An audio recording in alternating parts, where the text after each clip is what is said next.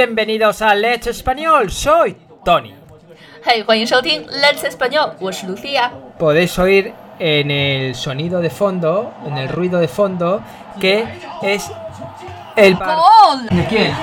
啊 Bueno, Podéis ver eh, en el sonido de fondo que es el partido eh, Francia-Croacia. Acabáis de oír que Francia acaba de meter el cuarto gol. 哎大家可以在我们的背景中听到法国刚刚进了第四个进球。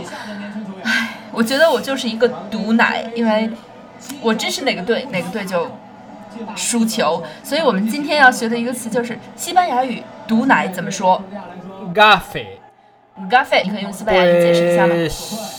Pues, pues una persona gafe es que tiene la mala suerte y pega a la En mala todo. en todo y esa mala suerte lo transmite a todo el mundo.